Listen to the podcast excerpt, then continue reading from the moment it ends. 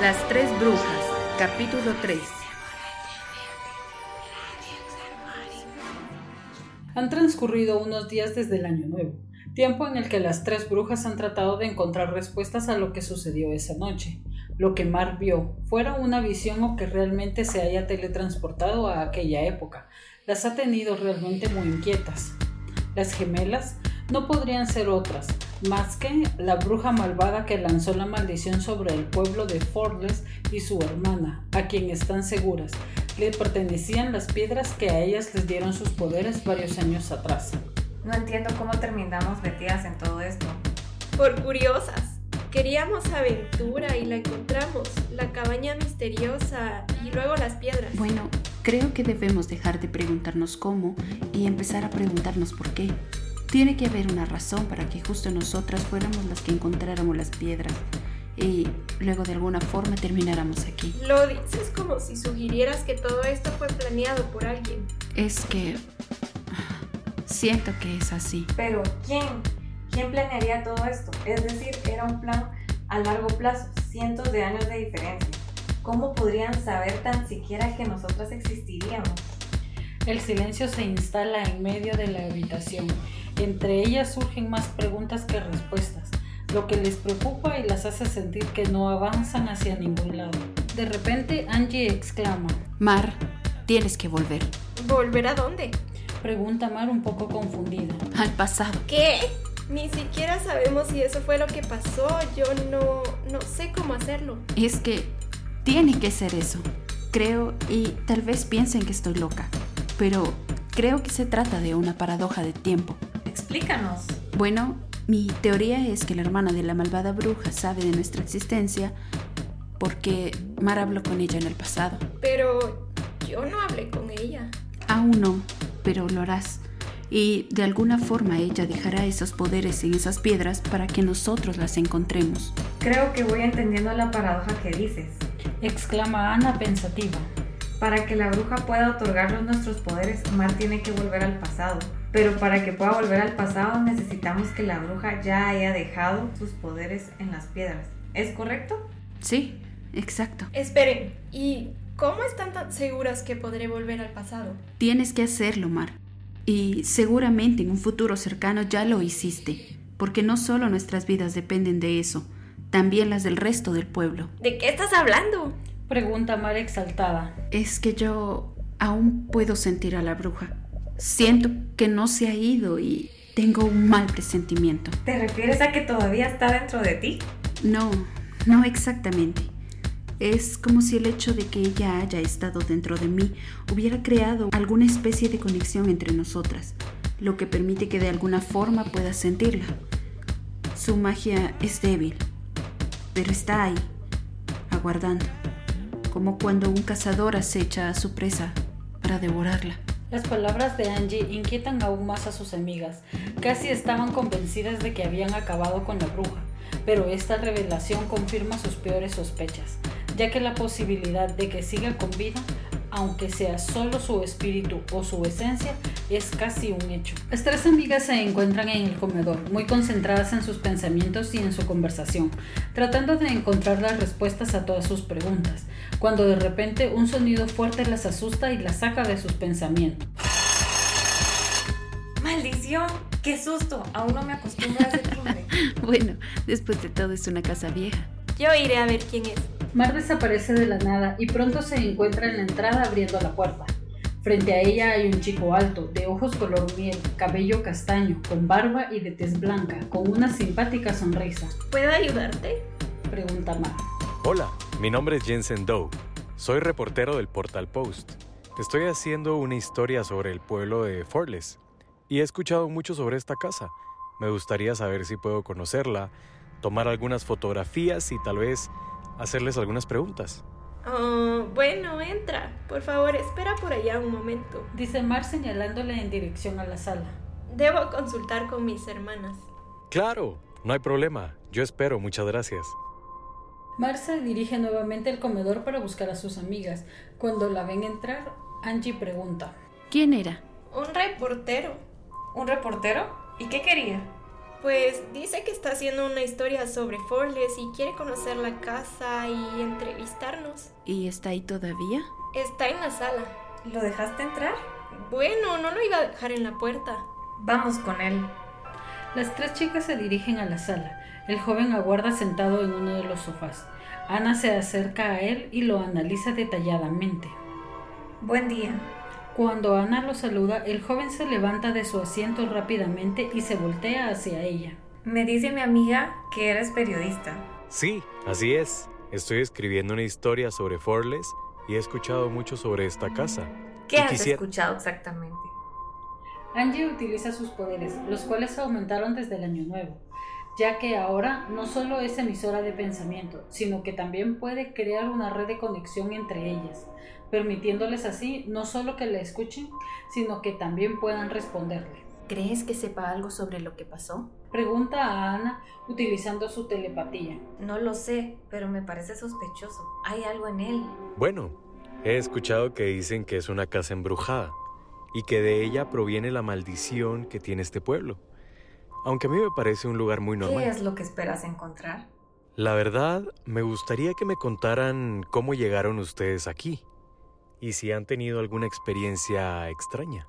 Será mejor que lo mantengamos cerca, por si acaso.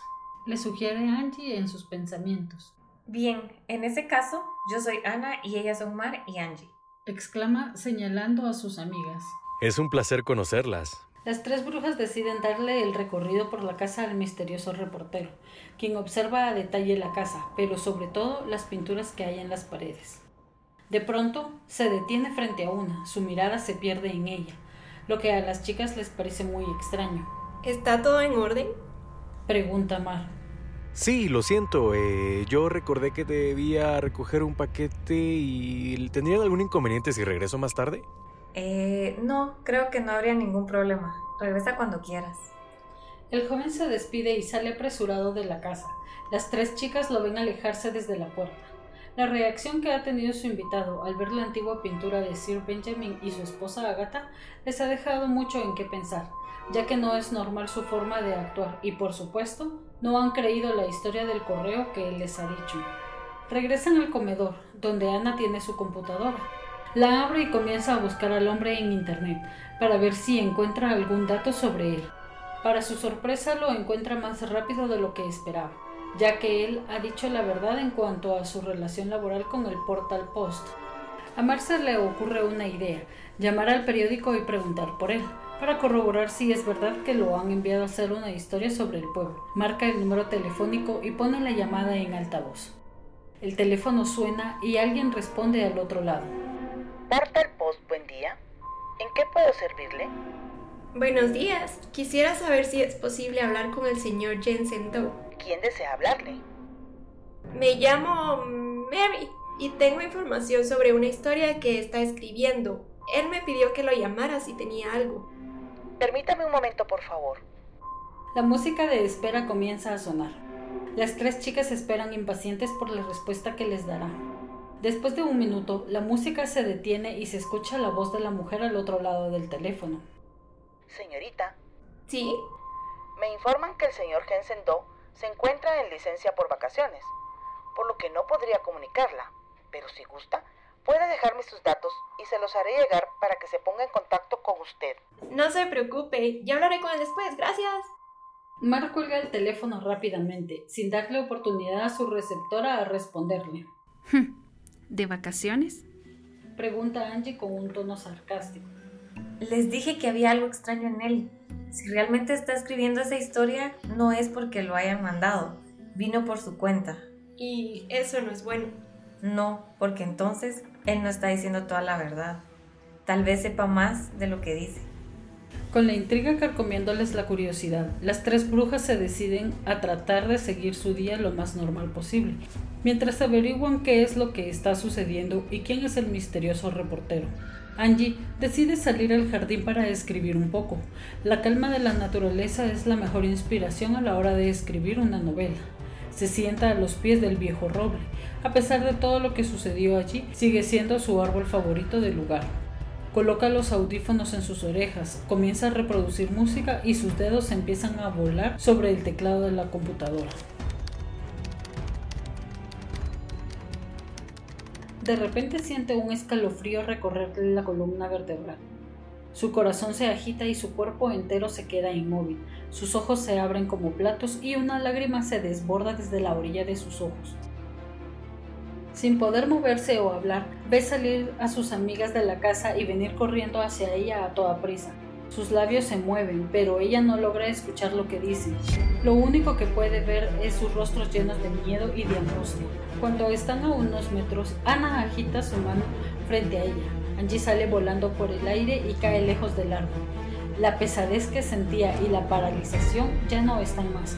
Suelta un suspiro ahogado y rápidamente trata de levantarse. Busca a sus amigas y una explicación a lo que ha sucedido. Cuando se pone de pie y mueve sus brazos, se da cuenta que hay raíces por todos lados, como si la hubieran amarrado con ellas. Comienza a entender lo que ha sucedido. Levanta la mirada en dirección al viejo roble y observa a Mar tomando de los brazos a Ana, quien está siendo absorbida por el viejo árbol. Angie corre en dirección a ellas y toma a su amiga del brazo. Ambas tiran con todas sus fuerzas, pero parece ser en vano, ya que resulta imposible lograr liberar a su amiga. De pronto una mano más se encuentra al lado de ellas tirando de los brazos de Ana, lo que las sorprende a las tres, pues no esperaban que regresara tan pronto. ¡Vamos! ¡Sigan tirando!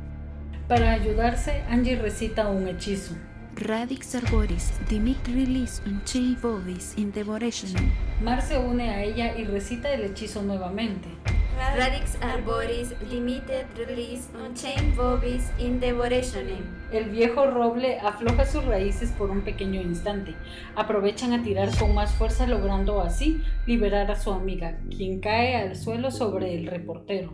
Angie y Mar los ayudan a ponerse de pie. ¿Estás bien? Pregunta Angie a su amiga. ¿Alguien puede explicarme lo que está sucediendo? Ahora no es el momento. No, pero sí es momento para que tú hagas el viaje. Exclama Angie dirigiéndose a Mar. ¿Ahora? Tienes que averiguar cómo detenerla. Mar observa a Angie con preocupación, ya que no quiere dejar solas a sus amigas. Si logra hacer el viaje al pasado, no sabe cuánto tiempo podría estar ahí y tal vez para cuando regrese sea demasiado tarde. No te preocupes, estaremos bien. Yo no entiendo nada. Pero si te sirve de algo, yo me quedaré con tus amigas hasta que regreses.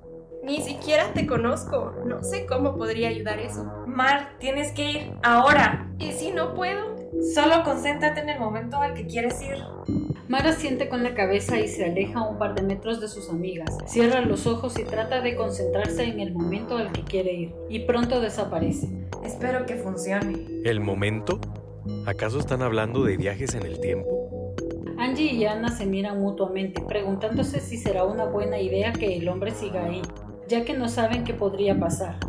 El árbol se fortalece de nuevo.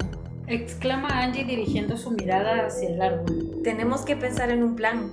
¿Cómo contenerlo en lo que averiguamos cómo destruirlo? ¿Puedo ayudar en algo? No me gusta la idea, pero creo que lo vamos a necesitar. Le sugiere Angie a Ana por medio de sus pensamientos. Bien, hay que crear un escudo, así que necesito un favor. Claro, cuenta conmigo. Ve a la sala y busca en la chimenea. Hay un ladrillo que está algo suelto. Sácalo y tráeme la bolsa que está dentro. El joven se va corriendo hacia la casa, llega a la sala y busca el ladrillo suelto que Ana le ha dicho. Cuando lo encuentra utiliza su navaja para ayudar a sacarlo. Una vez afuera se da cuenta que dentro del hueco hay una bolsa negra. La saca y nota que es algo pesada. Sin embargo, no se detiene a mirar qué hay dentro de ella. Coloca el ladrillo en su lugar nuevamente y sale de la casa en dirección al árbol.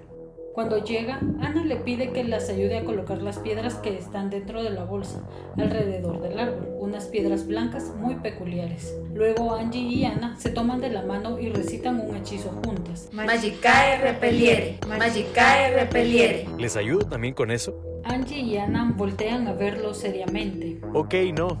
Ya entendí. Responde avergonzado. Alrededor del árbol comienza a crearse una barrera mágica, la cual impedirá que el árbol vuelva a atacarlos. Algo que comienza a suceder mientras va recuperándose del último ataque. Afortunadamente, Ana y Angie terminan el hechizo a tiempo.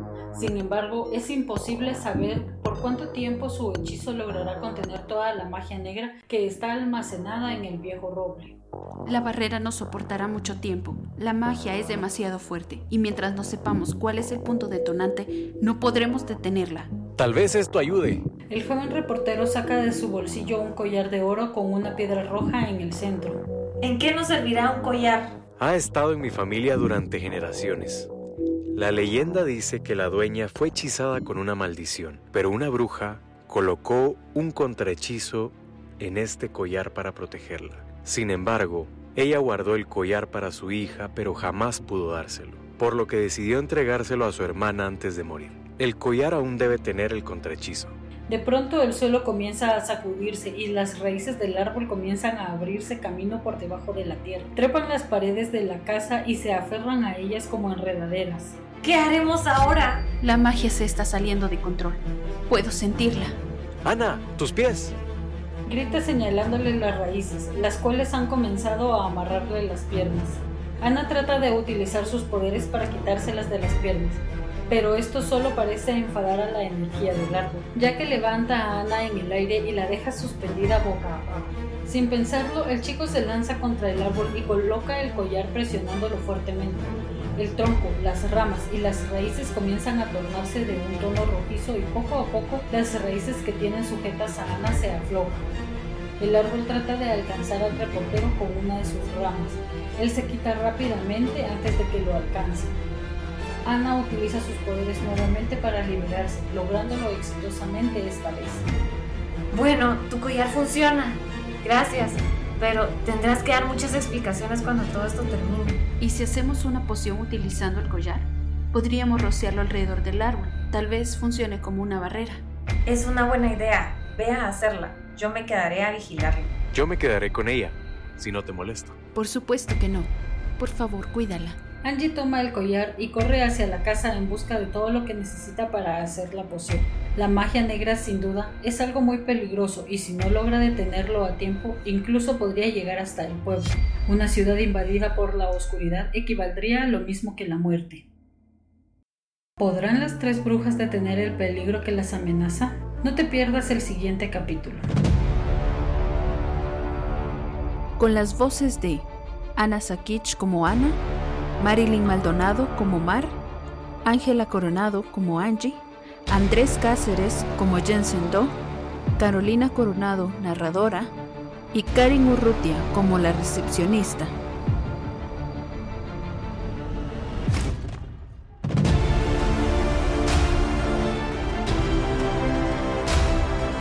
Escrito por Ángela Coronado. Derechos Reservados 2021.